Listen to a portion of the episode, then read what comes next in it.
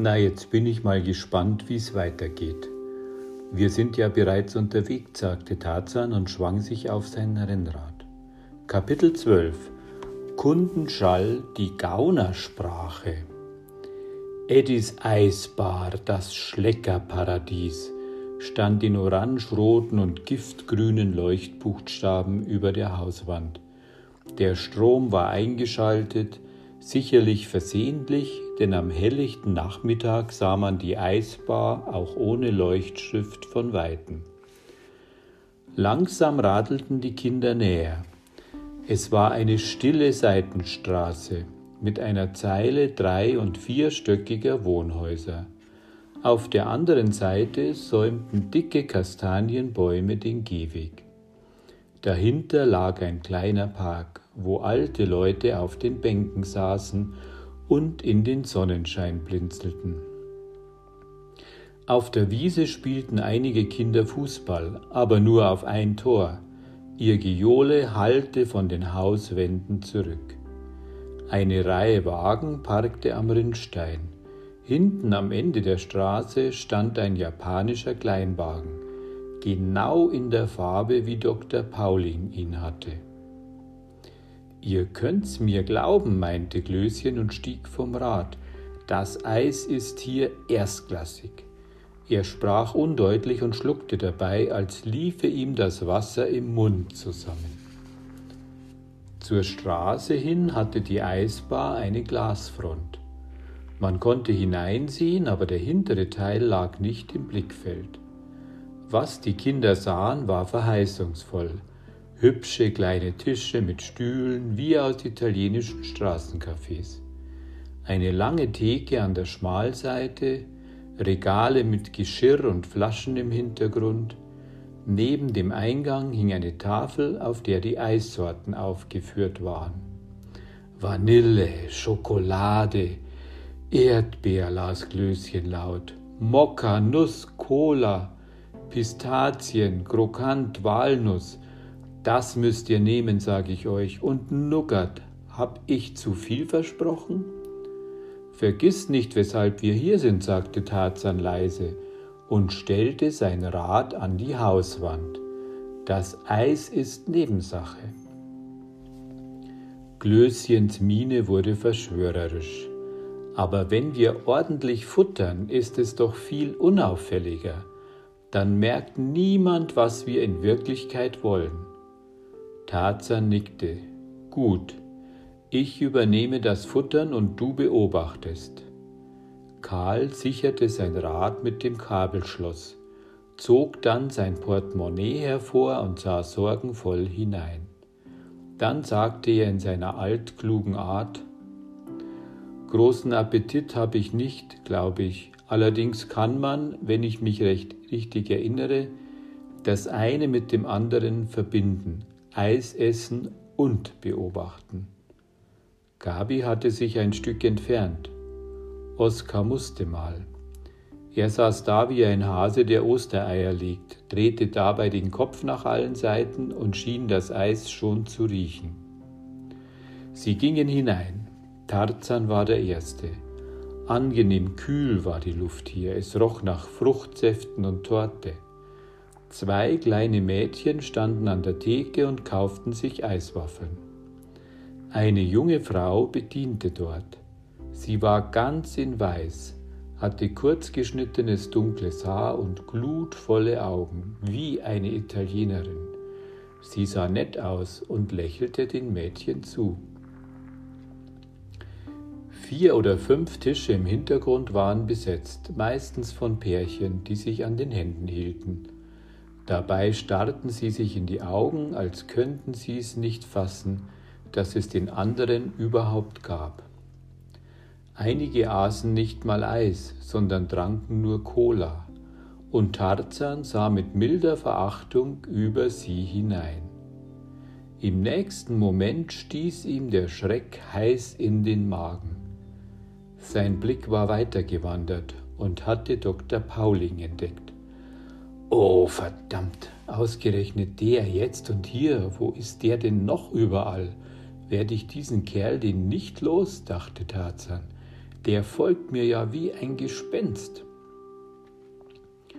Rembrandt hatte sich in die hinterste Ecke verzogen, an einen Zweiertisch an der Wand. Dort stützte er die Ellbogen auf und das Kinn in die Hände. Durch die Brillengläser starrte er zur Wand, wo ein Poster hing. Das Poster zeigte die dalmatinische Küste, auf der hellblaue Himmel, auch, aber der hellblaue Himmel war schon mit Fliegendreck besprenkelt und auf das Meer hatte jemand mit Filzstift gekritzelt. Vor Rembrandt stand ein hohes Glas mit grünlichem Inhalt. Es sah aus wie Gift und wahrscheinlich schmeckte es nur, wenn man mit geschlossenen Augen trank. Noch so ein Glas mit dem gleichen Inhalt stand auf der anderen Seite des Tisches. Der zweite Stuhl war etwas zurückgeruckt. Klößchen, der heute alles etwas später mitkriegte, sagte Buah und stieß Tarzan in die Rippen. Rembrandt hörte das, wandte den Kopf und sah her. Tarzan grüßte und ging zu einem Tisch an der Fensterfront. Er hörte, wie die anderen ebenfalls grüßten. Aber Paulings Erwiderung bestand nur in einem Nicken. Jedenfalls hörte man nichts. Sie setzten sich. Gabi sah Tarzan an. Für einen Moment war Stille, als wäre ein Spion unter ihnen. So fühlten sich die vier. Karl war es, der den Bann sprach. Wenn wir nicht lauter sprechen als jetzt, wisperte er, versteht Rembrandt nichts. Schöner Salat. Noch nie, wenn ich mich richtig erinnere, bin ich dem in der Stadt begegnet und jetzt gleich zweimal innerhalb von 24 Stunden, oder? Er lachte. Hat der vielleicht einen Doppelgänger und ist am Ende gar nicht? Wenn ich mich richtig erinnere, ohne diesen Satz ging es beim Karl offenbar nie. Gott sei Dank gibt's den doch nur einmal, sagte Gabi. In Zeichnen gibt er mir wahrscheinlich nur eine Drei. Ich glaube, er kann mich nicht leiden. Weil er weiß, dass wir befreundet sind, flüsterte Tarzan, nur deshalb. Dabei zeichnest du großartig so eine Ungerechtigkeit. Karl begann seine Brille zu putzen. Was wollen wir hier eigentlich beobachten? Fällt euch was auf? Klößchen, der die Eiskarte studierte, stöhnte auf. Der Freundschaftsbecher ist gestrichen, so eine Pleite. Na, wir werden dich schon satt kriegen, tröstete Gabi. Vielleicht gibt's einen Feindschaftsbecher, zu dem können wir Rembrandt einladen. Die junge Frau kam und fragte nach ihren Wünschen. Gabi hatte sich für je eine Kugel Nuss, Pistazie und Nougat entschieden. Karl nahm Mokka, Schoko und Walnuss, Klößchen fragte, ob er den Hausbecher mit etwas weniger Sahne und etwas mehr Walnusseis haben könnte. Die Frau sagte, das ließe sich machen. Tarzan, den das Eis nicht so sehr lockte, entschied sich für Vanille und Erdbeer, ohne Sahne. Eine Kugel kostet 70 Pfennig, sagte Karl, als die junge Frau wieder hinter der Theke war. So ein Nepp. So ein was? Glöschen? fragte Glöschen. Nepp, das ist Gaunersprache und bedeutet Betrug. Mit Gaunersprache sind wir hier bestimmt richtig. Weißt du sonst noch was? Karl überlegte kurz. Sticke, Ficht, kauzige Ficht, Hakel, Lult, Eckernsticht. Nur das durfte kulmkauzige Alm. Fitzer streichlich dem drilligen Halm, äh, tut mir leid, weiter weiß ich's nicht. Hä? sagte Glöschen. Was war denn das? fragte Gabi. Japanisch war das jedenfalls nicht, sagte Tarzan, da bin ich nämlich Experte. Das war Gaunersprache, erklärte Karl wieder mal recht klug. Ich lese gerade ein tolles Buch darüber, Kundenschall. Das ist das Gaunerwort für Gaunersprache. Es ist eine Geheimsprache, die vor, viel, vor vielen Jahrhunderten entstand und sich natürlich immer weiterentwickelt hat. Bisher gibt es nichts Schriftliches darüber. wurde immer nur mündlich überliefert seit dem 12. und 13. Jahrhundert. Glöschen staunte. Ja, und wer spricht das heute? Hauptsächlich waren es Menschen ohne festen Wohnsitz. Sie brauchten die Geheimsprache, um sich gegen Polizei und Obrigkeit zu schützen. Nur wer dazugehörte, hatte Kunde. Das heißt, er kannte die Sprache. Das waren Tippelbrüder, Diebe, Zigeuner, Kesselflicker, Fahrende eben. Toll, sagte Gabi, und du hast ein Buch darüber? Karl nickte. Macht mir mehr Spaß als Englisch und Franz, von Latein mal gar nicht zu reden. Hört sich unheimlich an, alles dufte. Und was weißt du nun? wurde er von Glöschen unterbrochen was du uns vorgeleiert hast? Stickige Fichte, eulige Fichte? Sticke Ficht, kauzige Ficht, Karl lachte. Das ist der Anfang vom Weihnachtslied. Stille Nacht, heilige Nacht. Alles schläft, einsam wacht. Nur das traute, hochheilige Paar, holder Knaben im trilligen Halm, will sagen im lockigen Haar. Gut, was? Klößchen und Gabi kriegten sich nicht, auch Tarzan war begeistert. Die Grammatik ist einfach, erklärte Karl, genau wie im Deutschen. Zum Teil haben die Gauner neue Wörter erfunden, zum anderen Teil haben sie ganz normalen Wörtern eine andere Bedeutung gegeben. Das hört sich dann irre an. Moment, ich kann noch was. Duftmann ätscht sein bloes, sein blohen Hut. Das heißt, Frühling lässt sein blaues Band wieder Flügeln durch die Püffe, wieder Flattern durch die Lüfte. Gabi klatscht Beifall. Mir kommt eine Idee, sagt Tarzan. Wir sollten, nee, er muss, erst muss ich wissen, ob dein Buch ein Wörterverzeichnis enthält. Karl nickte. Naja, nicht für jedes Wort, aber immerhin. Tarzan sagte, stellt euch vor, wir pauken das wie Vokabeln und unterhalten uns dann in der Gaunersprache. In Rotwelsch wurde er von Karl verbessert. Das ginge, ich fände es toll, niemand würde das mitkriegen außer uns. Zum Beispiel bräuchten wir jetzt nicht so zu flüstern, und Rembrandt würde Ohren haben wie ein afrikanischer Elefant. Also ich bin dafür, dass wir das lernen, sagte Tarzan. Wer noch? Natürlich waren alle sofort begeistert. Was kostet das Buch? fragte Tarzan. Sieben Mark achtzig, sagte Karl. Man kriegt es als Taschenbuch. Mir hat's mein Vater geschenkt. Hm, nicht gerade billig, aber eins brauchen wir noch. Wenn Willi und ich das benutzen und du deins mit Gabi austauscht, kämen wir gut voran. Ist das ein Vorschlag? Darauf sollten wir anschließend mit Koks, Plemp, Rollerfloß und Maranzenschwappel anstoßen, sagte Karl. Ich meine natürlich mit Coca-Cola, Apfelsaft und Orangensaft.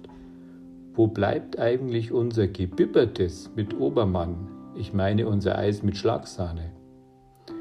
Wenn das nicht bald kommt, kriege ich Appetit auf Schwarzfähnrich mit Weißling. Ich meine auf Leberkäse mit Ei.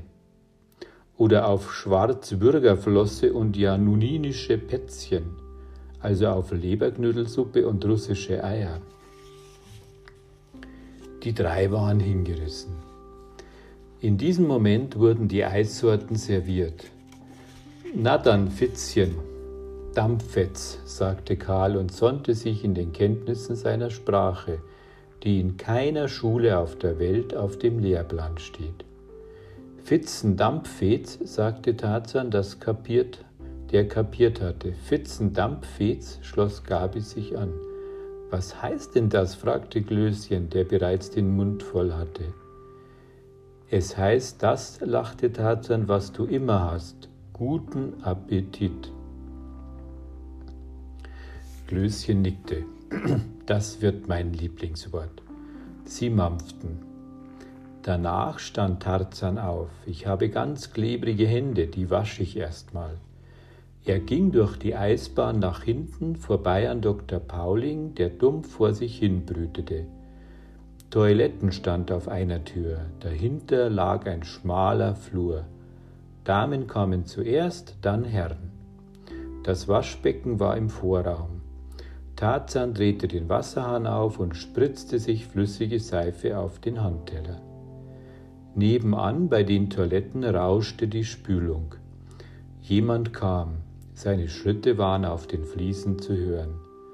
Tarzan wusch sich die Hände und blickte erst auf, als der Mann hinter ihm vorbeiging zur Tür. So ein Ferkel, dachte Tarzan, war auf dem Klo und wäscht sich nicht mal die Hände. Der müsste. Im Spiegel über dem Waschbecken sah er ihn. Für eine Sekunde trafen sich ihre Blicke. Rasch senkte Tarzan den Kopf. Knuppelnase. Den hatte er jetzt nicht erwartet. Oder doch? Hieß das nicht, dass der Verdacht richtig war? Tarzan war ein bisschen erschrocken. Aus der Nähe sah das grobe Gesicht zum Fürchten aus. Dick traten die Augenwülste hervor. Der Mann war unrasiert und das passte nicht zu seinem eleganten Anzug hat stechende Augen, dachte Tarzan, wie der mich angeguckt hat. Ob der jeden so anguckt? Die Tür fiel zu. Hastig trocknete Tarzan die Hände ab, dann flitzte er hinterher. Eben betrat Knuppelnase die Eisdiele. Tarzan fing die Tür auf, die von einem automatischen Schließer zugedrückt wurde. Jetzt dachte er, wird sich's rausstellen. Ist Knuppelnase hier der Besitzer? Fuhr er deshalb den Kombi mit der Aufschrift von Eddys Eisbar? Oder heißt er Otto, wie wir vermuten? Dann hätte er sich den Wagen nur geliehen von seinem Komplizen und Knuppelnase sah nicht aus wie ein Eiskonditor. Sein beiger Sommeranzug stammte sicherlich aus einer teuren Herrenboutique und das braune Seidenhemd war viel zu schade für so einen Typen. Dass der jetzt eine Schürze umband und Eiskugeln verteilte, konnte Tarzan sich überhaupt nicht vorstellen. Für ein paar Sekunden verlangsamte Knuppellase den Schritt, als zögere er. Dann ging er entschlossen weiter zur Theke, griff dabei in die Tasche, zog seine Geldbörse heraus und blieb vor der jungen Frau stehen. Was macht's? fragte er mit heiserer Stimme. Erstaunt sah sie ihn an, dann in andere Richtung, als wäre dort jemand, der mitzureden hätte. Drei, drei fünfzig, Herr Machold. Knuppelnase legte Münzgeld hin. Stimmt so. Tarzan saß bereits auf seinem Platz. Gabi und Klößchen, die Knuppelnase nicht kannten, löffelten seelenruhig ihr Ei. Aber Karl hatte Augen wie Untertassen und sah Tarzan bedeutungsvoll an. Im Geist vervollständigte er seine Zeichnung von Knuppelnase, denn dieses Gesicht würde aus Karls Computerhirn nicht mehr zu löschen sein. Machold ging hinaus. Das war er, zischte Karl. Ich seh mal nach meinem Rad, sagte Tarzan, der Hinterreifen ist nicht in Ordnung. Dauernd verliert er Luft. Was? sagte Glöschen, wieso dein Au Mann? Erschrocken hielt er inne. Karl hatte ihn vors Schienbein getreten. Und Glöschen machte ein Gesicht wie ein Ochse, wenn's gewittert. Tarzan schlenderte zur Tür. Aus den Augenwinkeln schielte er zu Dr. Pauling. Der Zeichenlehrer hatte sich zurückgelehnt. Das bleiche Gesicht zeigte einen überraschenden Ausdruck. Sein Glas war jetzt leer. Das andere enthielt noch das grünliche Zeug. Tarzan zog seine Jeans hoch. Er hatte den Gürtel vergessen und wenn er das glatte Polohemd trug wie jetzt, rutschten immer seine Hosen. In der Tür blieb er stehen und tat so, als suche er sein Taschentuch. In Wahrheit wollte er nur sehen, in welche Richtung Machold sich wandte. Der hatte die Hände in den Taschen und den Kopf gesenkt. Er ging zur Brückemannstraße, weder schnell noch langsam, trat jetzt gegen eine Blechbüchse und dann noch ein zweites Mal, aber mit links. Tarzan wieselte hinaus. Sein Rad interessierte ihn nicht. Natürlich war der Hinterreifen in Ordnung. Sofort rannte er über die Straßen, war jetzt im Schatten unter den Kastanien und ging in die gleiche Richtung wie Machold. Die Straße war wenig belebt. Ein Lastwagen fuhr vorbei, dann ein Mann mit einem Damenrad. Er lenkte mit einer Hand. Unter dem anderen Arm hielt er einen fast fenstergroßen Spiegel ohne Rahmen. Spaß machte ihm das nicht, denn er hatte ein ärgerliches Gesicht und murmelte vor sich hin, sicherlich Flüche. Keinen Blick ließ Tarzan von Machold. Wie gut, denn plötzlich drehte der sich um. Augenblicklich war Tarzan hinter dem Stamm der nächsten Kastanie. Ein paar Sekunden wartete er, dann lugte er hervor. Machold ging weiter, bog jetzt in die Brückemannstraße und Tarzan sauste über die Fahrbahn zur Hausecke. Bis zur Kreuzung war die Verfolgung schwer, nur eine Toreinfahrt bot sich als Deckung. Tarzan blieb dort, bis Machold die Kreuzung erreichte. Zweimal hatte er sich noch umgedreht, so ein misstrauischer Kerl. Bei der Kreuzung begann die Bahnhofstraße, die aber noch lange nicht zum Bahnhof führte. Es war eine Einkaufsstraße mit vielen Geschäften und Boutiquen, Supermärkten und Kaufhäusern. Vor den Straßencafés hatte man Tische und Stühle auf den Gehweg gestellt. Ein Pflastermaler kniete auf den Steinplatten und vollendete mit bunter Kreide sein Kunstwerk, einen Frauenkopf. Die Dame schielte ein bisschen, aber sonst sah sie nett aus. Und viele Passanten warfen Groschen oder 50 Pfennigstücke in den Hut des Künstlers, den er umgestülpt und wie eine Sammelbüchse aufgestellt hatte. Hier war die Verfolgung leicht. Tarzan kam näher heran. Machold blickte sich nicht mehr um, ging aber jetzt schneller und hatte eine Hand aus der Tasche genommen. An einem Kiosk kaufte er Zigaretten. Viermal noch bog er ab. Sein Ziel war ein schäbiges Viertel. Schmale Straßen krümmten sich an windschiefen Häusern vorbei. Die Häuser waren alt und hätten schon vor Jahren einen neuen Fahrbahnstrich gebraucht. In einer Kfz-Werkstätte, deren Tor offen stand, lag rostiges Werkzeug herum, und die Hebebühne funktionierte bestimmt nicht mehr. Mülltonnen standen neben Hauseingängen, Fliegenschwärme kreisten darüber. Es roch nach Abfall. Einige Häuser schienen baufällig zu sein. Sie waren leer. Tarzan konnte durch die Fenster in kahle Räume sehen, wo Schutt lag und die Tapete zerfetzt von den Wänden hing. In dieser Gegend war er noch nie gewesen. Bei Nacht musste es hier ja richtig gruselig sein. Der Lärm der verkehrsreichen Straßen drang nur schwach bis hierher, aber plötzlich war von fern das Blöken eines Schafes zu hören, und Tarzan fiel ein, wie die Gegend genannt wurde, hinter dem Schlachthof. Sie war verrufen, diese Gegend. Tarzan entsann sich, was er in der Zeitung gelesen hatte – es sei eine asoziale Gegend, in der die Polizei häufig Razzia machte. Hinter einer Hausecke verborgen beobachtete er, wie Machold durch ein Hoftor trat. Dann war er verschwunden. Tarzan pirschte an der rußigen Mauer entlang, blieb stehen, sah sich um, prüfte, ob er beobachtet wurde und linste dann vorsichtig um die Ecke. Vor ihm lag ein schmutziger Hof. Ein Bretterstapel verstellte den Blick. Himmel, was mache ich jetzt? überlegte er. Soll ich hinterher? Vielleicht hat er mich doch bemerkt und stellt mir eine Falle. Oder wohnt er im Hinterhaus und hat dort die Gemälde versteckt? Tarzan hatte ein ganz komisches Gefühl im Magen und vor Aufregung wurden seine Handflächen feucht aber trotzdem, langsam ging er über den Hof.